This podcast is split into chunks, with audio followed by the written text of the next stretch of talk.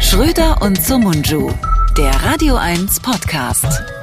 Äh, ich glaube, ich bin heute dran. Ja, ich wollte auch gerade fragen. also gut, herzlich willkommen, liebe Zuhörer, zu einer weiteren oh. Ausgabe des Podcasts Schröder und Zomunju. Diesmal wieder mit besserer Tonqualität. Ich möchte mich nochmal entschuldigen. Beim letzten Mal war es wirklich grottenschlecht. Es war wie eine Kriegsberichterstattung. es war eine Kriegsberichterstattung, denn ich war im Krieg in Ulm. Und heute bin ich aber wieder an meinem Platz und ich glaube, es klingt auch dementsprechend wieder besser. Und immer gut klingt eigentlich der Mann auf dem anderen Ende der Leitung oder im anderen Ende der Leitung, Florian Schröder. Hallo Florian.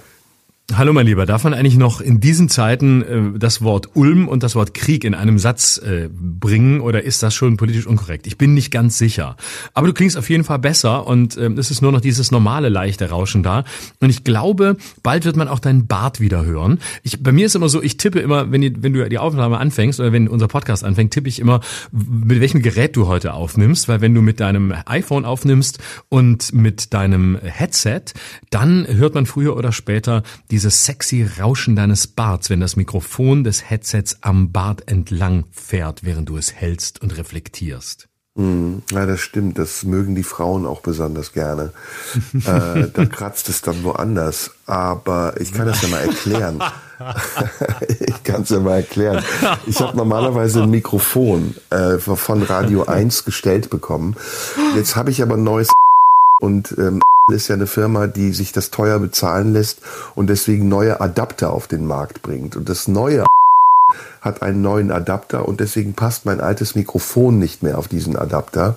Ah. Und ähm, ja, das war das Problem in Ulm, das ist es heute immer noch, aber wir haben ja auch nicht mehr lange. Das ist jetzt, wie viel haben wir noch? Vier, fünf Folgen? Mhm, Dann ist genau. diese ganze Frage ja erledigt. Äh, by the way, wollen wir ganz kurz erwähnen, dass wir unseren Podcast, der ausgefallen ist, im Juli, den Live-Podcast nachholen. Ja, lass uns das tun. Wir sind seit, glaube ich, zwei oder drei Tagen im Vorverkauf, aber es weiß noch gar niemand, weil wir sind in keinem offiziellen Programm des Tippi am Kanzleramt. Und deswegen können wir es jetzt heute exklusiv verkünden. Und ich finde, wir sollten es ein bisschen feierlich tun, oder? Dass wir noch einmal zusammen auf die Bühne gehen, richtig live vor Publikum und den Termin nachholen. Und zwar am Montag, dem 4. Dezember um 20 Uhr im Tipi am Kanzleramt in Berlin. Genau, Karten gibt's ab jetzt. Äh, ist wirklich ein so ein Secret, äh, so eine Art Secret-Termin, geheimer, geheimer Spot, weil es in keinem Programmheft auftaucht, dadurch, dass wir so lange gebraucht haben, um diesen Termin festzulegen und überhaupt zu gucken, wann wir es machen. Jetzt haben wir den ausgesucht und jetzt sind wir am 4. Dezember da. Und es ist wirklich nur für Hörer dieses Podcasts und für andere, die vielleicht zufällig auf der Homepage des Tipi vorbeigucken. Sonst weiß es nämlich niemand, es wird auch niemand wissen. Genau, das ist auf jeden Fall die letzte Vorstellung, die wir gemeinsam geben. Es ist der letzte Podcast, den wir gemeinsam aufzeichnen. Und danach werden wir mal schauen, was passiert. Wir, wir werden uns da schon was einfallen lassen. Richtig? Wir lassen uns auf jeden Fall was einfallen. Ich freue mich auch drauf. Und dann sehen wir uns da. Und jetzt wollte ich aber noch mal einmal kurz zurückgehen. Ähm, und zwar zum, zum Thema. Äh, du hast ja gerade gesagt, du hast das neueste ich habe das nicht. Du bist da da schneller. Ich hab da bin da nicht so nerdy wie du. Ich warte immer. Ich nehme es immer dann, wenn wenn es schon fast wieder wenn es schon fast wieder neues gibt. Und ich nehme auch nur jedes zweite. Habe ich mir vor Jahren mal nicht ausgedacht, sondern ist einfach so passiert.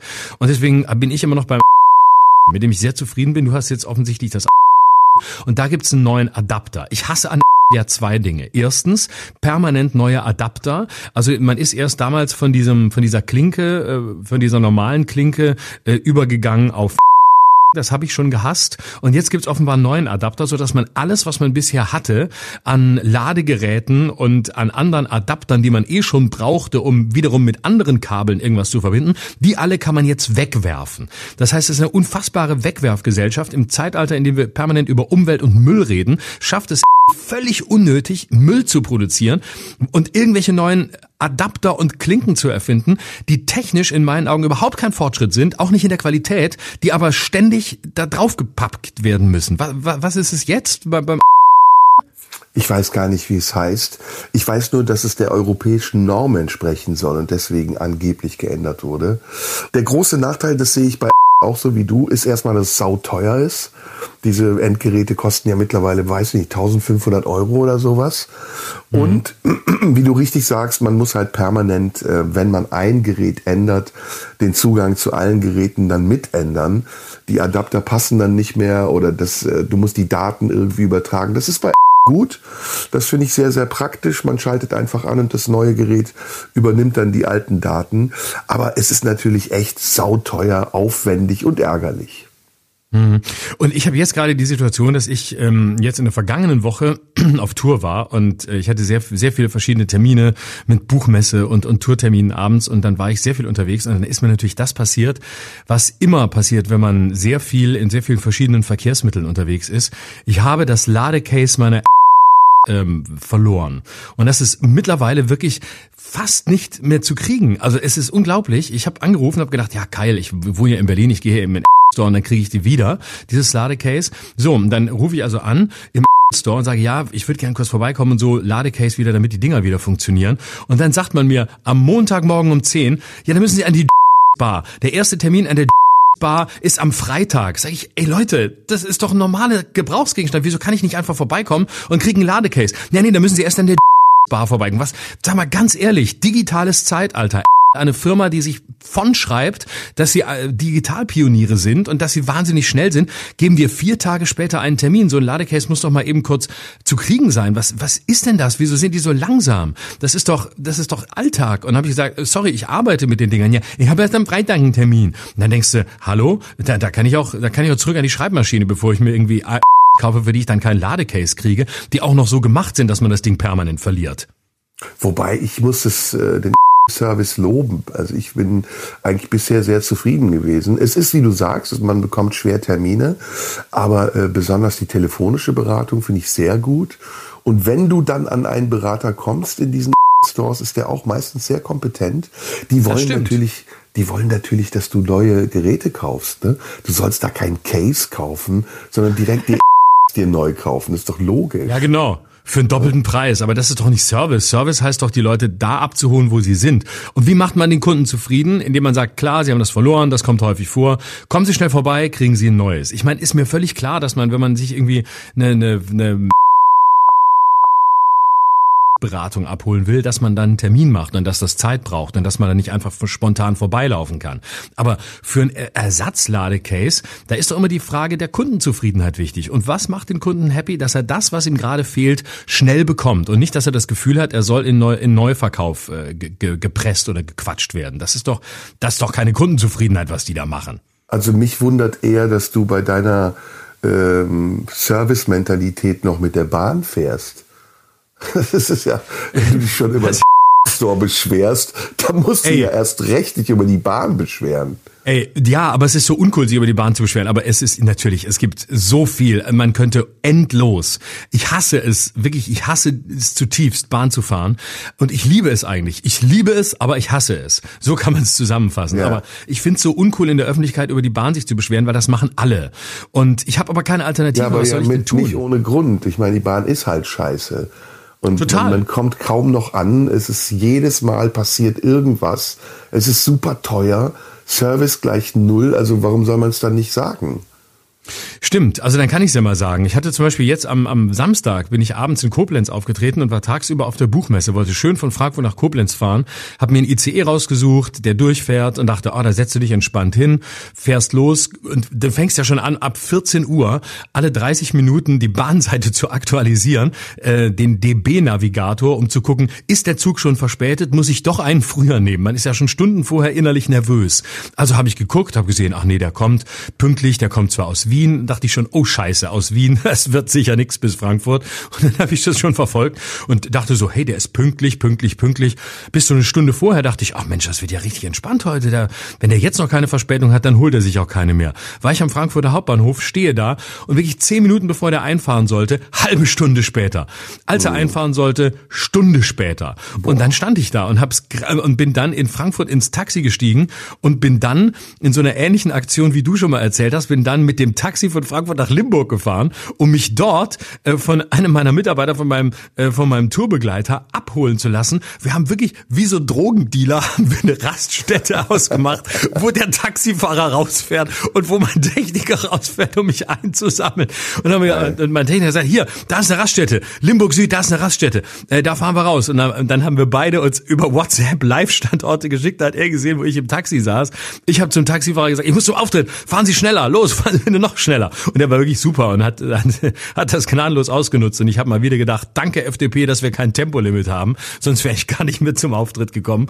Und dann ist mein Techniker, weil ich habe ich nicht bedacht, ist natürlich in die Gegenrichtung gefahren und ist erstmal an der an der an der Raststätte vorbeigefahren. Und dann habe ich so gesehen, wie wir bei auf dem Live-Standort bei WhatsApp einander näher kamen. Und ist mein Techniker in die Gegenrichtung an mir vorbeigefahren. Da habe ich gesagt, du fährst an mir vorbei, du fährst an mir vorbei. Und er, ja, was soll ich tun? Ich, ich habe keine Ausfahrt, ich muss auf die andere Seite kommen. Wie soll ich denn machen? Dann habe ich gesagt, ja, wo ist denn die nächste Ausfahrt? 30 Kilometer weiter. Ich sag, scheiße, dann schaffen wir es nicht. Da hätte ich ja gleich mit dem Taxi bis Koblenz fahren können.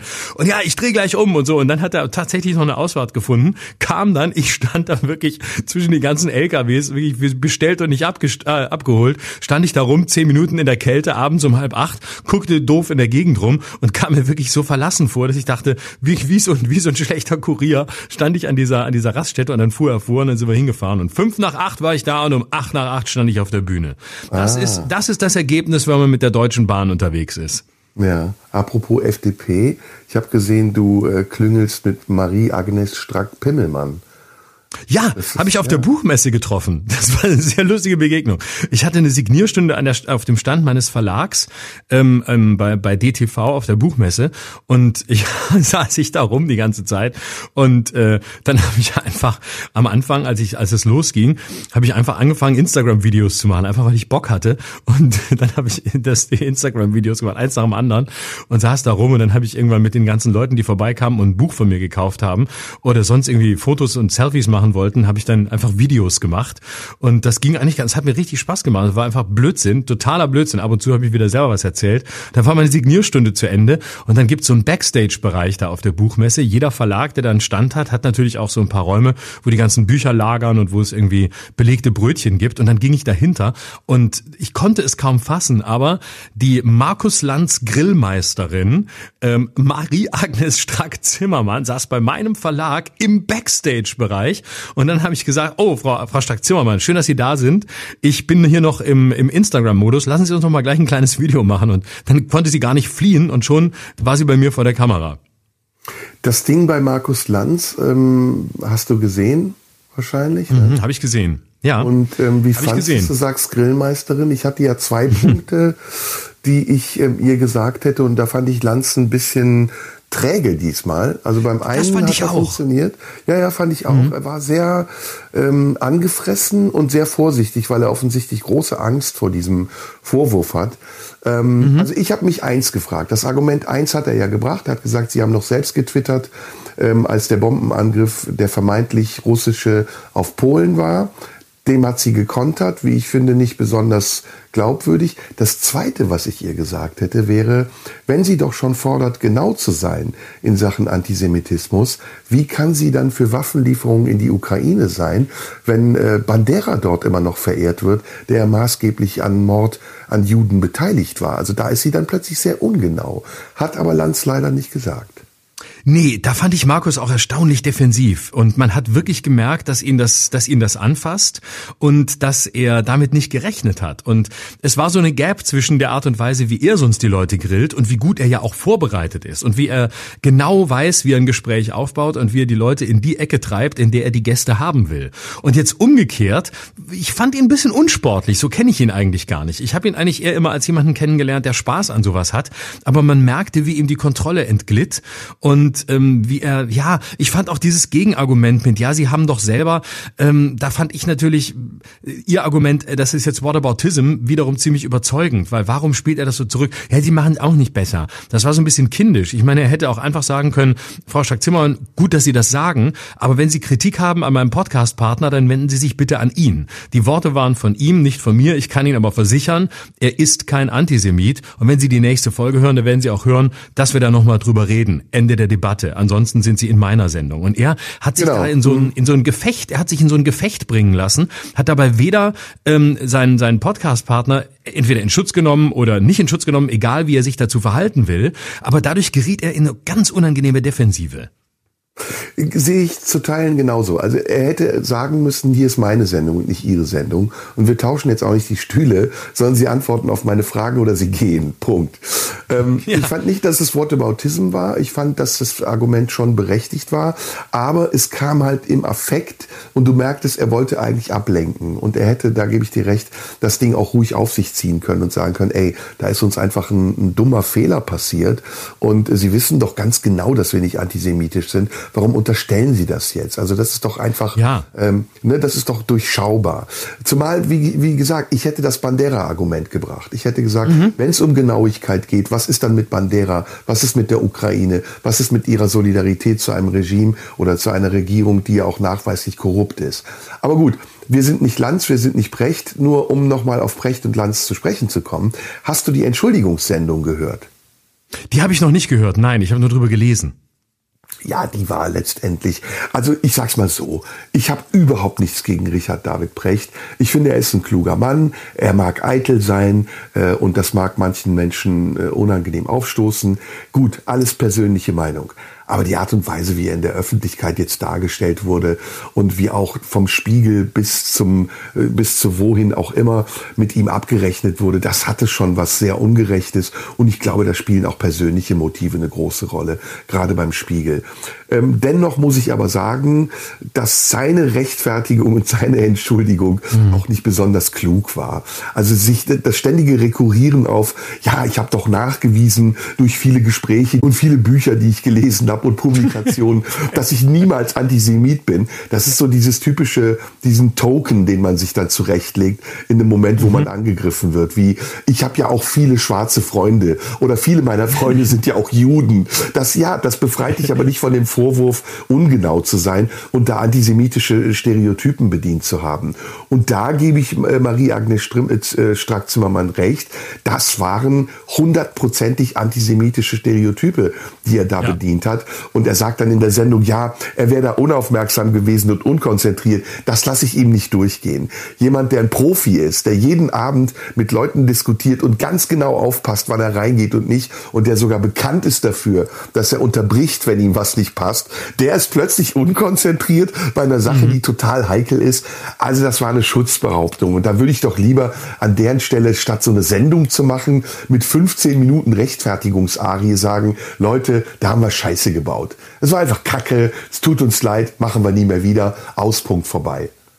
Ja, ja. Es, es ging in so eine Rechtfertigungsschleife, wo, wo ich mich dann fragte, ähm, warum eigentlich? Also gerade Lanz, der auf Präzision sehr viel Wert legt, ist dann plötzlich, äh, sitzt dann plötzlich da und sagt, aha, aha, aha, und äh, macht eigentlich gar nichts, so als hätte er sich gedacht, komm, diese Woche, ach, diese Woche lasse ich mal den Richard machen. Ich sag dann ja, der wird, der wird, der wird das, wird das, wird das Ding schon schaukeln heute. Und von Israel hat, hat er sowieso mehr Ahnung. Aber ja, ich, ich bin da oft nicht sicher. Er hat, glaube ich, ähm, vielleicht macht er auch einfach zu viel viel und ist deswegen ein bisschen unkonzentriert. Aber ich, ich habe den Eindruck, dass er äh, diese, diese Rollen auch nicht auseinanderhalten kann. Ich meine, man kann natürlich Marie Agnes vorwerfen, dass sie ihn dafür, dass sie ihn dafür haftbar machen will. Duzt ihr euch? Nein, natürlich nicht, um Gottes Willen. Das habe ich jetzt als Spaß gesagt. Nein, nein, nein. Okay. Niemals mhm. Politiker duzen. Wo kommen wir denn dahin? Nein, mhm. sie, sie, aber man kann es natürlich schon verstehen. Äh, ne, was ich sagen wollte, ist, es war ein bisschen doof, dass, dass sie ihn dafür in Haftung genommen hat, weil es sind ja immer noch zwei Einzelpersonen, zwei einzelne Künstler, Protagonisten, was auch immer. Und ähm, dann hätte auch einfach sagen können, wenn Sie Kritik an Richard David Brecht haben, der hat eine Sendung auch hier im ZDF, gebe gerne die Nummer der Redaktion weiter, da können Sie sich dort bewerben und vielleicht mit ihm sprechen, aber nicht mit mir. Und das ist so ein bisschen diese, diese Stellvertreterbetroffenheit in dieser dieser Stellvertreterangriff, den ich dann immer ein bisschen, ähm, bisschen doof finde. Übrigens, Fun Fact am Rande, warte mal, muss mir kurz, so, ähm, Fun Fact am Rande, ich, nachdem die Kamera aus war, habe ich zu Frau Strack-Zimmermann gesagt, aber ich fand es doch cool, dass Markus Lanz die Debatte geführt hat in der Sendung. Ich meine, es war kein Publikum dabei, andere wären unsouveräner gewesen und hätten gesagt, das schneiden wir aber raus. Ähm, weil man überzieht ja auch gerne mal bei so einer Aufzeichnung, damit man safe ist und gerade Lanz macht es auch manchmal und er hat sich dem gestellt und dann sagte sie, ja nee, er konnte ja gar nichts mehr schneiden, weil, Achtung, da schließt sich der Kreis, weil die Gäste aufgrund von Bahnverspätungen so spät ankamen, dass die Aufzeichnung so spät losging, dass die gerade zu Ende war, als die Sendung schon auf Sendung gehen musste. Das heißt, die hatten die gerade im Kasten, die ging schnell nach Mainz und wurde versendet. Das heißt, es gab überhaupt keinen Space mehr, um irgendwas rauszuschneiden, selbst wenn er das gewollt hätte. Mhm. Ja, gut, also ich finde die Strack-Zimmermann nervig. Äh, sie ist eine Waffenlobbyistin, die gerne das tarnt so als Liberalismus und äh, dann immer so jovial auf jugendlich macht. Ich fand ihre, ihren Versuch, Lanz da aus der Fassung zu bringen, jetzt auch nicht unbedingt gelungen. Äh, Lanz war ziemlich unsicher, das fand ich überraschend, aber kann sein, dass du recht hast, dass er da auch ein bisschen überfordert war oder überrumpelt war. Ähm, mhm. Dennoch muss ich ein Kompliment machen. Also ich finde, dass Markus Lanz in den letzten zwei Jahren, insbesondere seitdem seine Sendung keine Zuschauer mehr hat, also vor Ort mhm. live, ähm, sich sehr verbessert hat. Und ich finde, dass er ein kluger Mann ist ersten Absatz des ähm, besagten Podcasts, in dem es um die Antisemitismusvorwürfe ging, sehr, sehr gut. Da hat Markus Lanz seine Erfahrungen geschildert aus Gaza und ich finde, das hat er sehr anschaulich gemacht und ich war auch sehr überrascht, wie ähm, sachlich er das gemacht hat, also ohne, ohne ähm, tendenziös zu sein und trotzdem hat er Position bezogen. Und da würde ich gleich gerne auch mit dir nochmal drüber sprechen, nämlich den Vorwurf, den wir ja auch hier gemacht haben, dass die intellektuelle Linke im Moment auffällig laut schweigt zum Thema mhm. Nahosten. Ähm, aber um das abzuschließen, also ich bin kein Fan von Strack Zimmermann. Ich finde, sie hat sich da ein bisschen ähm, ja besser verkauft als sie ist. Es gab eine Situation, in der Lanz überfordert zu sein schien und trotzdem äh, merkst du ja auch bei ihr äh, an ihrem nervösen Tick, den sie hat. Ich weiß nicht, ob dir das mal aufgefallen ist. Sie guckt dann mhm. immer so nach oben, dass sie auch sehr aufgeregt und nervös war und dass sie wusste, dass sie damit vielleicht was lostritt, was auch bei ihr irgendwann wieder landen könnte. Denn ihr Verhalten ist nicht weniger widersprüchlich als das, was sie Lanz und Precht vorgeworfen hat. Ja. Na klar, aber das ist ja bei allen so. Also ähm, wer hat da wirklich eine weiße Weste? Wo ist nicht bei, bei jedem ein Widerspruch, der irgendwie ähm, da ist? Also insofern, ich, ich fand es gut, dass sie, ich fand es mutig, dass sie ihn damit konfrontiert hat. Ich finde auch, dass das Lanz einen sehr, sehr guten Job macht und ähm, ich kann sehr gut nachvollziehen, dass man manchmal auch in einem Podcast oder in einem anderen Moment einen schwachen Moment hat und irgendwas sagt oder, oder reagiert, wie man es dann später bereut. Das ist menschlich, das gehört dazu. Lanz macht eine sehr gute Sendung und ähm, ist wirklich in den letzten, ich gucke ihn wirklich gerne, ich habe Spaß dazu zu gucken. Ich habe auch Spaß, wie er die Leute, wie er die Leute grillt und wie er es macht und ich finde, er ist da sehr pointiert, sehr schlagfertig, wirklich gut vorbereitet, hat ein Anliegen und ich mag das auch, da hatten wir schon mal drüber gesprochen und das dabei bleibe ich auch. Ich mag auch, dass er sich so persönlich einbezieht und dass er auch selbst immer eine Position hat, ähm, egal ob das dann seine eigene ist oder nicht, aber auch sehr konsequent eine Gegenposition einnimmt. Das macht es schnell, das macht es unterhaltsam und da merkt man einfach, einfach, da ist jemand, der sich mit den Themen auseinandersetzt und auch sich selber ähm, dahin bringt, dass er zu einer Haltung kommt und nicht nur zum nachfragenden Interviewer wird. Ja, und ähm, da muss man sagen, ähm, gibt es natürlich auch etwas, was die ähm, Kommentierenden vielleicht außer Acht lassen oder was sie unterschätzen. Ein Podcast ist ja improvisiert. Wir sprechen hier ja. frei. Und ähm, wir beziehen unser Wissen aus dem, was wir irgendwann mal gelesen und gelernt haben. Aber das immer eins zu eins korrekt zu reproduzieren, hieße entweder mit einer Recherche vorher äh, sich vorzubereiten, was wir ja auch nicht tun, weil wir spontan sein wollen. Und ich finde, das ist auch der Vorteil dieses Podcasts, dass wir es sind. Und zum anderen können wir jetzt auch nicht bei jeder Aussage, die wir machen, mit einem Rechner daneben sitzen oder einem iPad und überprüfen, ob die Zahlen, die Daten, die wir sagen, immer richtig sind. Wir beschränken uns darauf, und das finde ich reicht auch aus, bei den folgenden äh, Episoden zu sagen, da haben wir uns vertan oder das war nicht ganz so genau und dann korrigieren wir uns auch. Und das muss man Lanz und Precht vielleicht auch zu ihrer Rechtfertigung zugutehalten. Sie reden da über sehr komplexe Dinge und sie ähm, tun das auf eine sehr kluge Art und Weise und sie machen das auch oft sehr differenziert. Deswegen äh, ist für mich Richard David Precht auch da ähm, unnötigerweise im Fokus und wird von Leuten angegriffen, die so tun, als hätten die sie Weisheit mit Löffeln gefressen, obwohl sie ja oft aus äh, dem Hinterhalt agieren und nicht in der Drucksituation sind, vor einem Mikrofon zu sitzen und vielleicht sogar unvorbereitet etwas sagen zu müssen. Und ähm, trotzdem gibt's an diesem Podcast ein paar Stellen, ich habe es auch nochmal nachgehört, die wirklich ein bisschen heikel sind und wo ich mich frage, warum Precht sich da überhaupt so weit rausgewagt hat. Also ähm, man kann ja auch mal die Kirche im Dorf lassen und sagen, ich weiß nicht, wie es bei denen ist. Oder ich genau. habe keine Ahnung über den orthodoxen, äh, über orthodoxes Judentum und deswegen streiche ich jetzt hier mal die Segel und tu nicht so, als ob. Und dann sowas zu sagen und dann auch genau. noch mit diesen Begriffen zu belegen, ist halt nicht nur heikel, sondern da hat Strack Zimmermann recht es ist auch die, der Transport von antisemitischen Stereotypen, egal ob man selbst diese Absicht hat oder nicht. Ja, ähm, ich glaube, das ist viel eher eine Erklärung. Ich glaube, es, natürlich ist Richard David Brecht alles andere als ein Antisemit. Ähm, das ist ein, ist ein aufgeklärter, ist ein aufgeklärter Denker. Ähm, ich glaube, es ist, das Problem liegt in einem Zwang, zu allem etwas sagen zu müssen ja. und dauernd kompetent wirken zu müssen. Und das ja. hat Richard David Brecht in sehr unangenehmer Art, nämlich bei allem als der Superexperte aufzutreten. Statt auch mal einfach zu sagen, das ist nicht mein Feld. Also, das haben wir ja hier auch. Es gibt einfach Bereiche, wo du du mehr weißt als ich. Ich kann bei bestimmten Themen, wenn du über, wenn es um die Türkei geht, wenn du äh, manche historische äh, Thesen aufstellst, dein historisches Wissen ist super gut. Da bin ich, da kann ich nicht mithalten. Da höre ich aber einfach interessiert zu. Da will ich auch gar nicht mithalten, sondern da versuche ich von dir zu lernen. In anderen Feldern weiß ich wieder mehr. Und man muss auch nicht immer zu allem eine eine Meinung haben. Ne? Gerade in der Ostkonflikt. Ich kann über die Genese dieses dieses Konflikts weiß ich einiges, fühle mich aber nicht berufen, historische theologische Proseminare zu halten, also lasse ich es bleiben. Und man muss nicht immer zu allem eine Meinung haben. Es gibt Bereiche, da ist man stärker, da ist man schwächer, aber dieses andauernde, ähm, ich weiß alles und ich sag's auch, und das führt zu so einer, zu so einer Thesendiktatur, in der man dann eben gerade in Ermangelung eines fundierten Wissens eben im Zweifel auf irgendwas zurückgreift und den Holzhammer rausholt, statt einfach zu sagen, I don't know, ähm, aber ich weiß zu dem Thema dies und jenes. Und dann kommt sowas bei raus. Ja, und es ist ja auch oft so, auch bei uns, dass man sich irgendwann mal Wissen angeeignet hat, aber dieses Wissen nicht haltbar ist. Also das, das braucht ja auch eine Erneuerung. Und wenn man dann spontan in ein Thema einsteigt und das Repertoire, aus dem man schöpft, aber schon äh, ein bisschen, bisschen abgestanden ist, dann muss man entweder die Klappe halten und sagen, muss ich noch mal nachlesen, weiß ich nicht, habe ich irgendwann mal gewusst, oder man muss in dem Moment, in dem man es sagt, es überprüfen. Aber ich glaube, bei Precht, ähm, ich möchte mir nicht anmaßen, über ihn jetzt irgendein Urteil zu fällen, spielt auch eine gewisse Portion Narzissmus eine Rolle. Ich glaube, dass er ein Mensch ist, der sich selbst auch sehr gerne reden hört, was nicht verwerflich ist. Das tun wir ja auch. Und dass er ähm, ein sehr gebildeter Mensch ist und sich manchmal, glaube ich, aber auch einbildet, gebildet zu sein.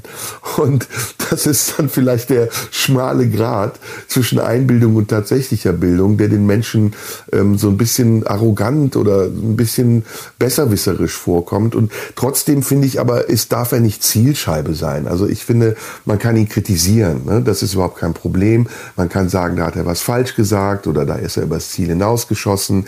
Aber er ist ja, so wie Dieter Nuhr auch, so eine Symbolfigur geworden. Also es ist ja wirklich ein Schlagbeutel mittlerweile. Kaum sagt Richard David Precht irgendetwas, ist er schon Platz eins in den Twitter-Trends. Und das finde ich gerade im Bezug auf unsere Diskussionskultur heute nicht gut und nicht angemessen. Ich finde, wir müssen auch Menschen wie Richard David Precht ihr Podium lassen. Und wenn wir andere und bessere Argumente haben oder wenn uns auffällt, dass er irgendetwas sagt, was uns nicht passt oder was nicht richtig ist, uns auf dieser Ebene ihm gegenüberstellen und nicht durch Verunglimpfung. Und vieles, was ich gelesen habe, auch in, in namhaften Magazinen und Zeitungen, war immer auch eine, mit einer gewissen Portion Portion Verunglimpfung gepaart. Und das finde ich eben nicht in Ordnung. Gut, damit haben wir das Thema, glaube ich, abgeschlossen. Genau. Ähm, so, dann, was Jetzt haben wir noch auf dem noch Zettel? Ganz viel, ganz viel, ganz viel. Ich auch. Also erstens, also, fang du mal an. Ich habe ich hab noch eine Sache nachher, aber fang du mal ich an. Ich werf gleich mehrere Sachen in die Runde. Das Schweigen okay. der Intellektuellen zum Nahostkonflikt, dann ja. ähm, die neue Sendung von Florian Schröder und dann mhm. äh, Pressekonferenz Sarah Wagenknecht zum, zur ja. Gründung der Partei. Eben ah, noch geguckt. Schön.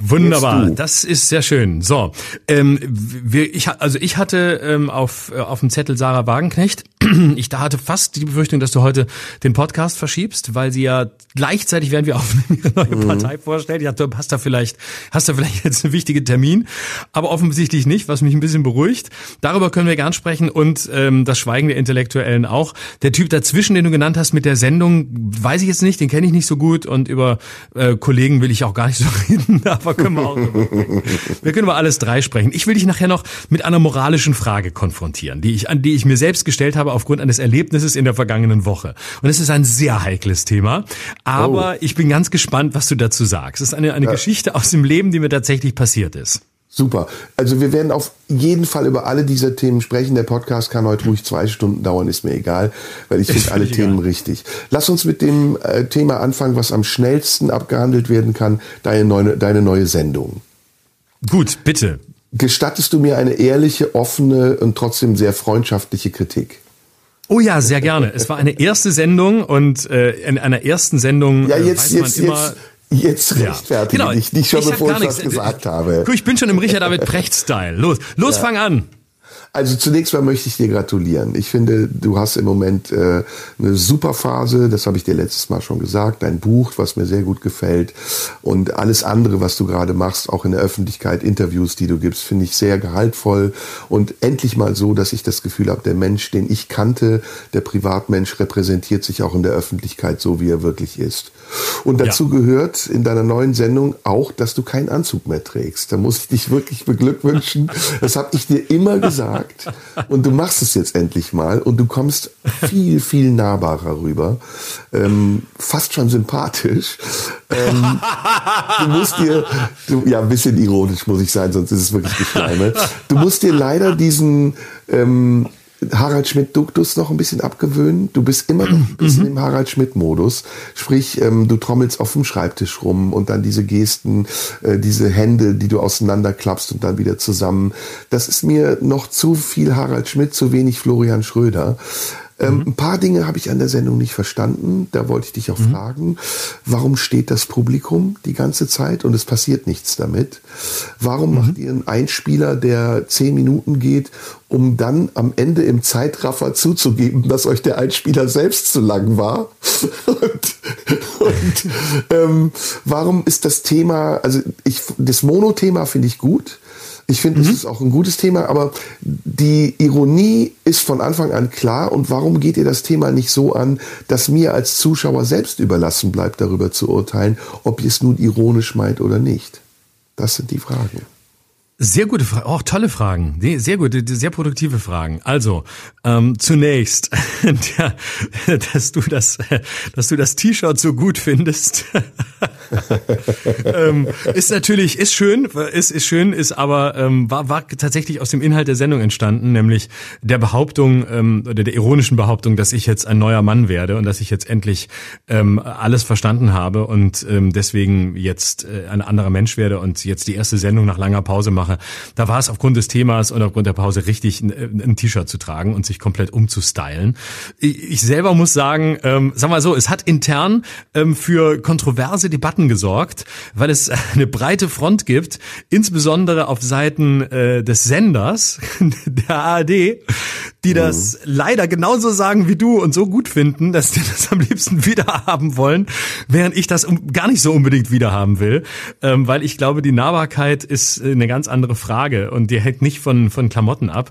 Mir war das zu privat. Du weißt, dass ich das sehr trenne und dass ich mich bewusst in, im Anzug kleide in der Öffentlichkeit, auch weil ich mich darin wohlfühle und weil es ein Teil von mir ist, Teil meiner öffentlichen Person. Und in den anderen Interviews, die ich diese Woche so gegeben habe, die du angesprochen hast, war ich ja auch wieder im Anzug. Mhm. Und trotzdem sagst du, ich war, ich war sehr viel nahbarer und äh, war, es war endlich der zu sehen, den du auch kanntest, ähm, worin ich mich übrigens auch sehr wohlfühle. Und äh, dass es nicht mehr so distanziert ist, dass ich da einfach äh, einen Schritt, einen Schritt weitergegangen bin mit mir selbst und mich mit mir selbst sehr wohlfühle und auch in der Phase mit dem Buch und so. Das hilft, diese Nahbarkeit herzustellen, die ja auch eigentlich da ist. Das andere war ja auch viel Attitüde eines unsicheren Menschen. So, insofern ist es jetzt ja lustig, wenn die das jetzt hören beim Sender, wenn sie, ich weiß ich schon in der nächsten Konferenz, aber der Jana hat auch gesagt, T-Shirt tragen.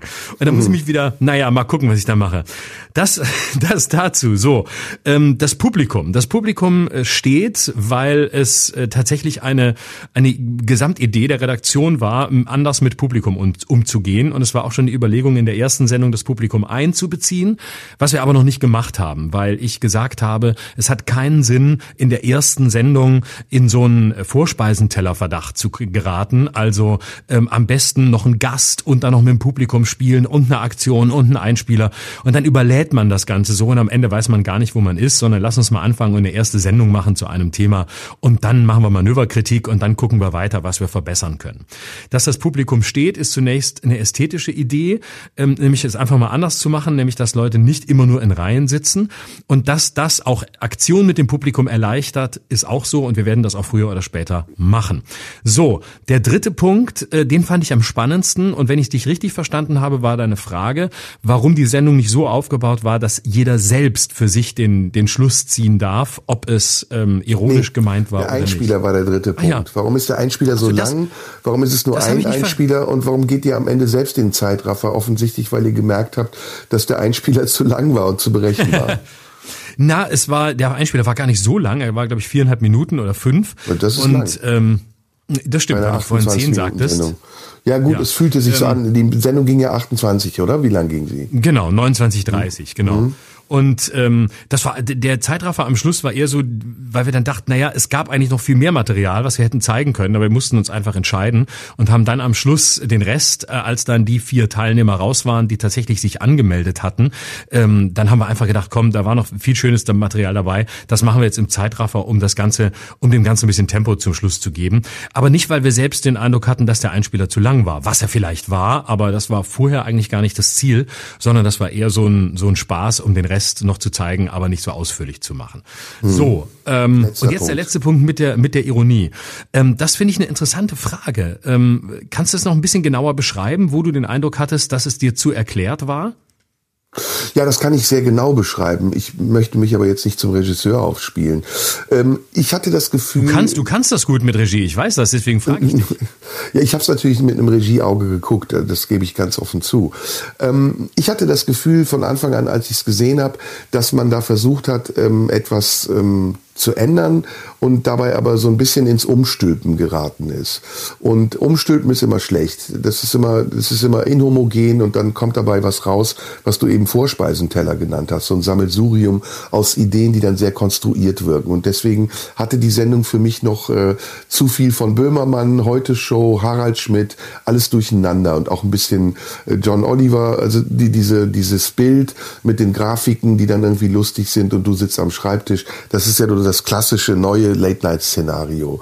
Und was ich mir gewünscht hätte, wäre eine Stringenz für die ganze Sendung gewesen. Also die Idee, die ja offensichtlich ist, wir nehmen jetzt ein Thema und das ist ein kontroverses Thema und das besprechen wir jetzt mal aus einer anderen Perspektive als bisher und dabei ja. nehmen wir in Kauf, dass wir auch missverstanden werden. Aber das war inkonsequent, denn man merkte, dass ihr selbst immer äh, halt gemacht habt vor dem Moment, an dem es unklar gewesen wäre, ob ihr das auch wirklich so meint. Und ich finde auch im Einspieler hat man das gesehen, dass du dich nicht wohlgefühlt hast. Also dass du eigentlich schon ironisiert hast, was du vorhattest. Und wenn du wirklich konsequent gewesen wärst, ist jetzt alles eine Vermutung. Du kannst dich dabei ganz anders gefühlt haben, als ich es dir jetzt unterstelle. Aber wenn du konsequent gewesen wärst oder es auf mich konsequenter hätte wirken sollen, dann hättest du die Situation wirklich so durchziehen müssen, dass dass wirklich keiner der Beteiligten gewusst hätte, sag mal, meint er das jetzt ernst oder ist das jetzt irgendwie nur ein Spaß? Also da, da fehlte mir die letzte Konsequenz und das war auch in der ganzen Sendung so. Ich sehe ein, es ist die erste Sendung, du musst dich da auch finden und ich bin da komplett auf deiner Seite und sage das sehr, sehr konstruktiv und wohlwollend. Ich bin, ich finde das alles ganz toll, also auch die Idee mal so eine Sendung zu machen und dich als Protagonisten und das ganze Umfeld und auch mal auszuprobieren. Ne? Das finde ich überhaupt nicht verwerflich, also Zuschauer auch mal hinzustellen und zu sagen, mal gucken, wie das aussieht.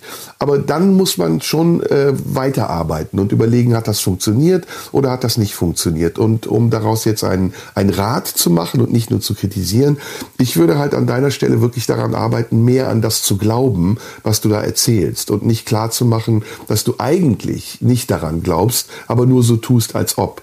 Und das ist für den Zuschauer ganz schnell erkennbar. Man weiß sofort, der Florian Schröder, der denkt eigentlich anders, als er es sagt. Und du musst genau daran, dass ich nämlich denke, meint der Florian Schröder das jetzt wirklich? genau.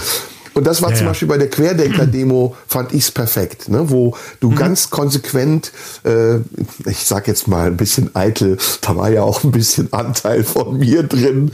Äh, ich weiß nämlich, wir hatten ein Telefonat vorher und da habe ich ihr gesagt, ey, pass auf, du musst das sehr konsequent durchziehen. Du kannst denen nicht verraten, dass du am Ende in die andere Richtung gehst, sondern du musst die komplett auf deine Seite ziehen. Und ich finde, da hast du das perfekt gemacht. Da bist du hin, du hast die erste Hälfte so gesprochen, dass die gejubelt haben und irgendwann hast du das Ding gebrochen und dann sind die aus allen Wolken gefallen und hassen dich bis zum heutigen Tage. Und Absolut. Das ist Ergebnis dieser, und das ist das Ergebnis dieser sehr, sehr guten Arbeit. Da warst du nämlich richtig straight. Und ich glaube, das kannst du in der Sendung ausarbeiten. Ja, ja, das ist so. Äh, das stimmt, da hast du total recht. Äh, und äh, das sehe das sehe ich auch. Das ist auch, ähm, das ist auch der Weg und ähm, das ist auch in der ersten Sendung äh, nicht in der Konsequenz zu machen. Deswegen die Lücke, ja, die du da klaffen siehst, äh, sehe ich auch. Da hast du absolut recht und ich danke dir, weil die Kritik sehr präzise ist, weil sie sehr gut ist und weil sie das wesentlich trifft, ähm, was den Weg ausmacht und weswegen wir jetzt auch wöchentlich senden und jede Woche ähm, weiterarbeiten können, jede Woche weiter ausprobieren können. Ich das weiter ausprobieren kann und äh, immer einen Schritt weitergehen kann. Und das kann man natürlich bei der ersten Sendung ähm, schwer alles auf einmal erfüllen. Du weißt, wie das ist, so eine erste Sendung. Da ist sehr viel drumherum los, da wird, reden sehr viele Leute mit. Äh, und dafür, dass es eine Sendung im ersten ist und in der Mediathek, die jetzt so gestartet ist, dafür, glaube ich, haben wir schon einiges hingekriegt. Aber genau das, was du ansprichst, ist offen und da muss man sich jetzt hinentwickeln. Aber das können wir auch, weil die Möglichkeiten da sind, weil das Team da ist und weil auch die Bereitschaft, und das muss man auch mal sagen, des Senders da ist, ähm, das zuzulassen und dann auch zuzulassen, einen anderen Weg zu gehen und die da wirklich sehr supportive sind, sehr unterstützend sind. Und äh, das ist nicht immer so in den Medien und das muss man wirklich auch mal sagen. Also auch von Senderseite, SWR und HR, die da zuständig sind, ähm, da habe ich schon das Gefühl, dass man Dinge entwickeln kann und nicht, nicht ausgebremst wird, wie das manchmal so ist. Künstler fühlen sich immer ausgebremst, aber manchmal ist es auch so. Und hier kann ich wirklich aus tiefstem Herzen sagen, es ist anders. Und ähm, ja, gute Kritik, danke, total gut. Ich bin, bin äh, stimme dir zu und schätze dein sehr sehr sensibles Auge für dafür, was was da ist und was gut ist und äh, wo, wo noch äh, wo noch Potenzial ist. Und das ist ja im Grunde mal ganz allgemein formuliert. Das ist ja im Grunde das, was Kritik ausmacht, nämlich aufzuzeigen, wo ein Potenzial liegt. Wir sind ja bei Kritik immer gewohnt, äh, dass man äh, zu hören bekommt, äh, jetzt nicht nur im beruflichen Feld, sondern grundsätzlich, das war scheiße, das war nicht gut, das kannst du nicht oder mach das nicht oder lass das bleiben. Und so genau muss es ja sein. Gute Kritik öffnet. Gute Kritik zeigt Felder an, die Felder des Möglichen sind, die der andere im Zweifelfall für sich selbst noch nicht erkannt oder noch nicht verstanden oder noch nicht fühlt. Ähm, und das ist, was Kritik ausmacht. Und das, das kannst du und äh, das ist toll und dafür danke ich dir.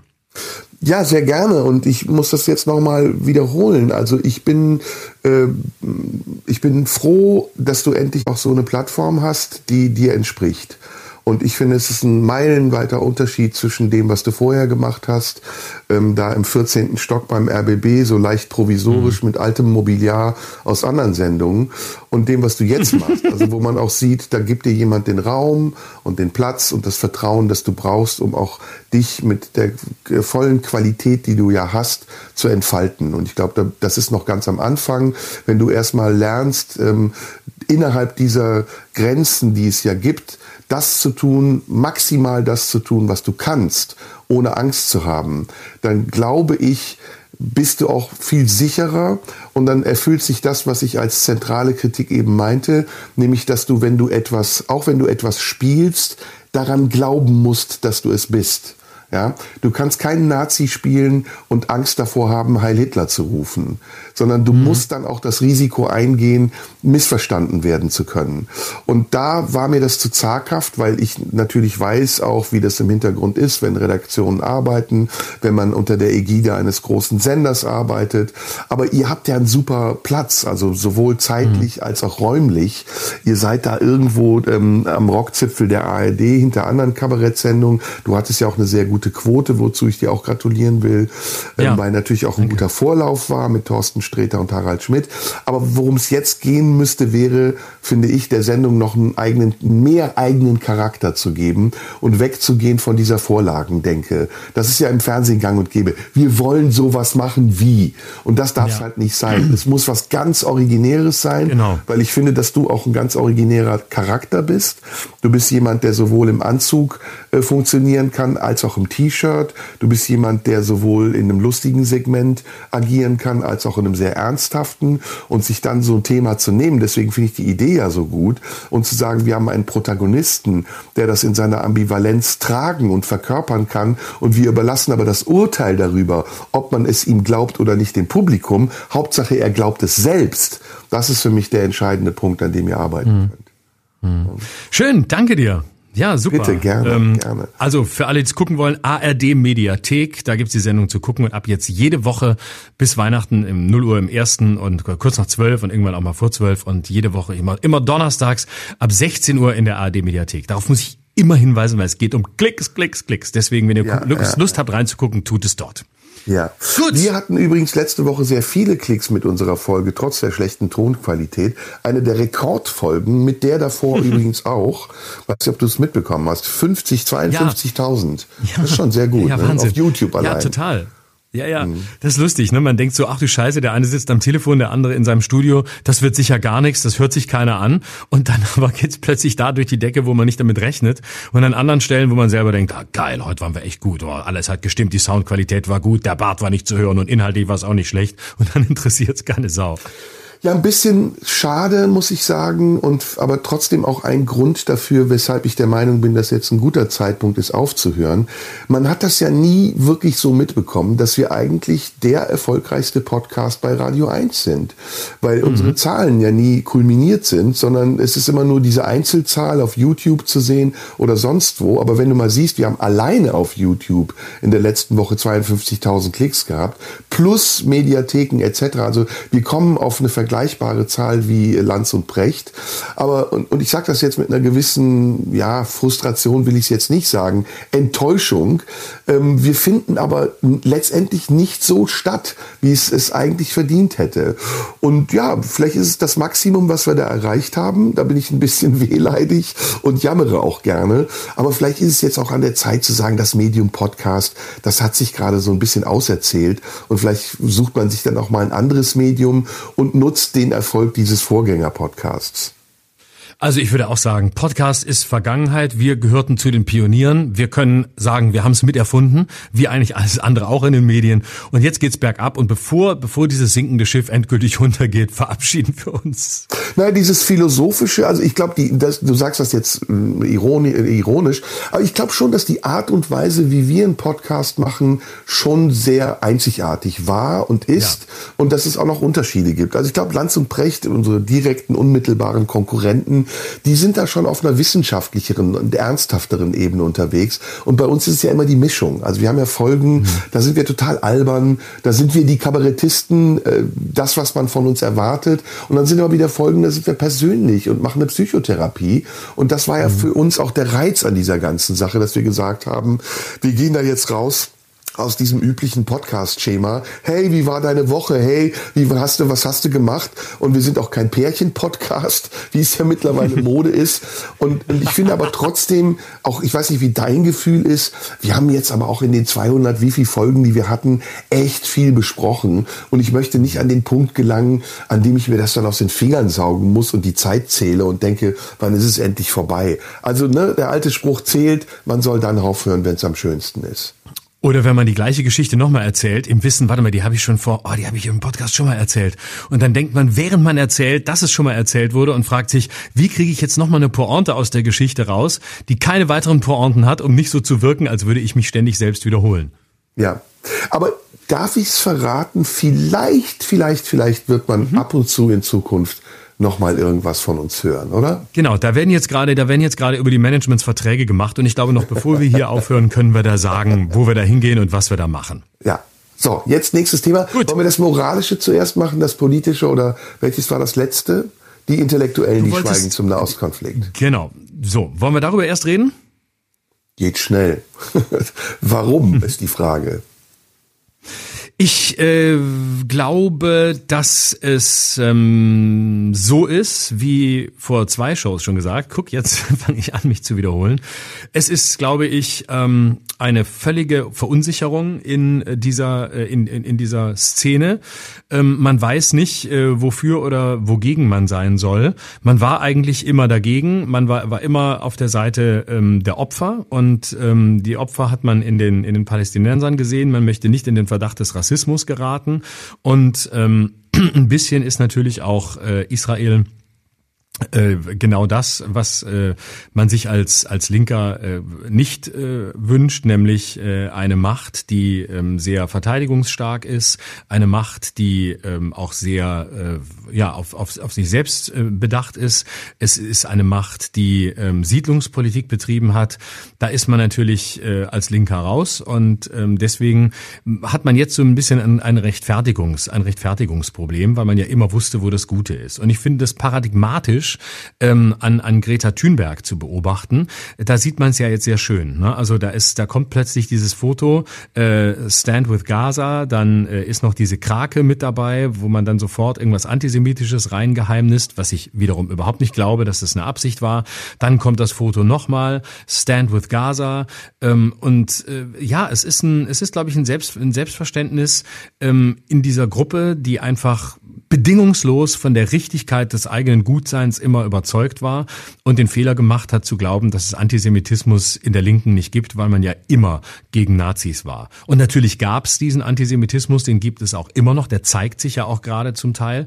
Und ich glaube, es ist äh, das Ende dieser ganzen Rechtfertigungen der Identitätspolitik. Also wenn man sich anguckt, was Leute ähm, wie Nura jetzt zum Beispiel machen, die, die Musikerin, äh, die dann ähm, auch ein, ein Free Palestine ähm, Video zeigt und äh, das unmittelbar nach den, nach den Anschlägen, wo man noch gar nicht genau wusste, wie dramatisch das ist und sich sofort auf eine Seite schlägt und sich anschließend entschuldigt mit den Worten, wenn ich damit Gefühle verletzt habe, dann. Und dann denkst du, pass mal auf, die Schule, aus der du kommst, die hat uns jahrelang gesagt, dass eine Entschuldigung niemals beginnen darf mit den Worten, wenn ich jemanden verletzt mhm. habe. Und jetzt, genau das macht ihr jetzt alle selber. Diese ganze postmoderne Linke ähm, und diese ganze woke Bewegung führt sich selbst ad absurdum indem sie den ganzen Scheiß plötzlich selber macht, den sie sonst immer anderen vorgeworfen hat, indem sie sich vorschnell auf irgendeine Seite schlägt, dann irgendeine Entschuldigung raushaut, die keine wirkliche ist.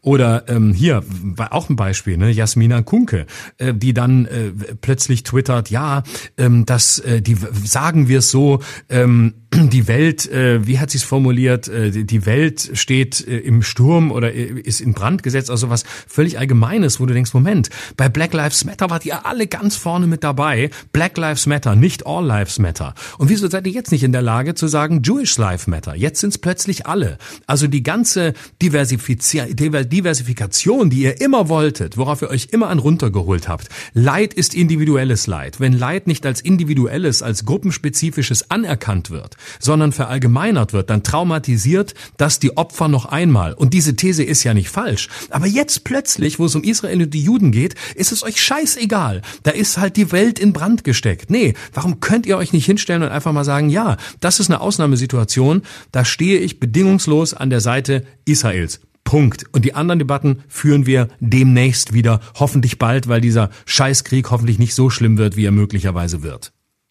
Bravo, ja. Danke, sprichst mir aus der Seele.